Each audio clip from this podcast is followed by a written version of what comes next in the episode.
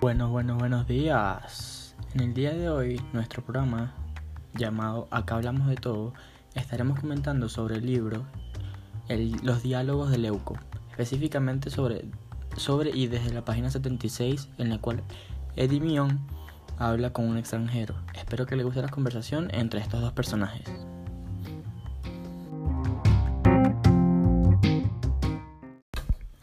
Ahora pasaremos con el pequeño eh, diálogo de estos dos personajes.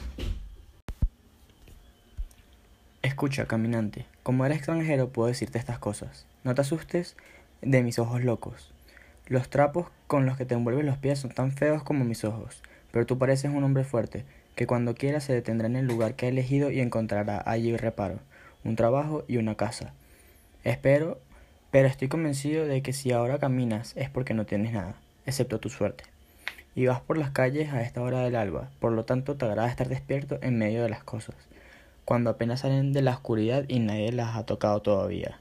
¿Ves aquel monte? Es el Latmo. Yo lo he escalado muchas, muchas veces durante la noche, cuando era más negro, y he esperado el alba entre sus hayas. Sin embargo, me ha parecido no haberlo tocado jamás. ¿Quién puede afirmar que ha tocado las cosas junto a las cuales pasa?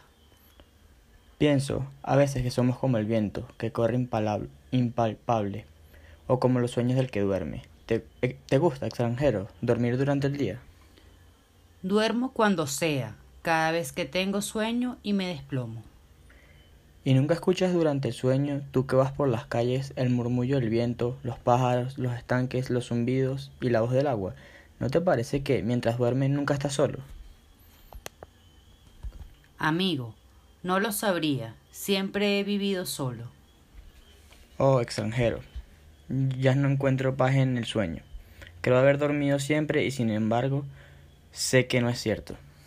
Me pareces un hombre hecho y robusto. Lo soy extranjero, lo soy. Conozco el sueño del vino y aquel sueño pesado que duerme al lado de una mujer, pero nada de esto me ayuda. Desde mi lecho estoy muy atento y listo para saltar. Tengo ojos estos, tengo estos ojos, estos ojos, como los de quien mira fijamente en la oscuridad. Me parece haber vivido siempre así. ¿Te ha faltado alguien? ¿Alguien? ¿O oh, extranjero? ¿Tú crees que somos mortales? ¿Se te ha muerto alguien? No se trata de alguien extranjero. Cuando subo al atmo ya no soy un mortal. No mires mis ojos, no cuentan. Sé que no, sé que no sueño, hace tanto que no duermo. ¿Ves las sombras aquellas allá sobre la roca? Esta noche yo estaba allá y la he esperado. ¿Quién debía venir? No digamos su nombre, no lo digamos. No tiene nombre. O tiene muchos, lo sé. Compañero hombre, ¿conoce o no el error del bosque cuando se abre sobre él un claro durante la noche? ¿Conoces el horror de volver a pensar por la noche en el claro que has visto y atravesado durante el día, y allí una flor, una valla que conoces, que oscila con el viento, y esta valla, esta flor, es una cosa salvaje, intocable, mortal entre las cosas salvajes. ¿Comprendes esto? Una flor que es como una fiera, compañero. ¿Has mirado alguna vez con horror y deseo la naturaleza de una loba, de una sierva, de una serpiente? ¿Quieres decir el sexo de una viva, de una fiera viva? Sí, pero no basta. ¿Has conocido alguna vez a una persona que fuese muchas cosas en una? Que la llevase consigo, que cada uno de sus gestos, que todo lo que tú pensaras de ellas encerrase cosas infinitas de tu tierra y de tu cielo, y palabras, recuerdos, días idos que, conocer, que no conocerás nunca, días futuros, certezas y otras tierras y otro cielo que no te has dado poseer.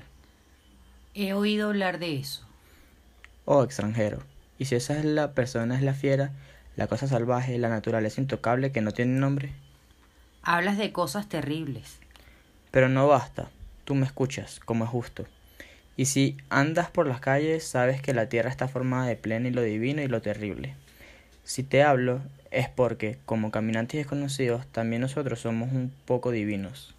Por cierto, he visto muchas cosas, y algunas terribles, pero no hace falta ir más lejos si puede ayudarte, te diré que los inmortales conocen bien el camino.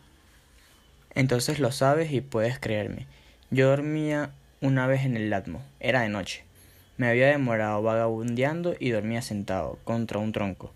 Me desperté bajo la luna. En el sueño sentí un estremecimiento al pensar que yo estaba allá. En el claro la vi, y la vi. Vi que me miraba con aquellos ojos un poco oblicuos, ojos fijos, transparentes, profundos.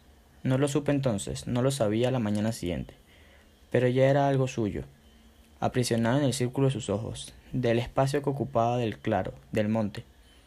Me saludó con una sonrisa cerrada. Yo le dije, señora, y ella fruncía las cejas como una muchacha un poco salvaje, como si fuese comprendido que yo me asombraba, casi aterrado anteriormente, de llamarlo la señora. Para siempre quedó entre nosotros aquella zozobra. Y bueno, hasta acá el diálogo. Ahora les voy a hablar un poco sobre lo que me pareció a mí este pequeño trozo del libro.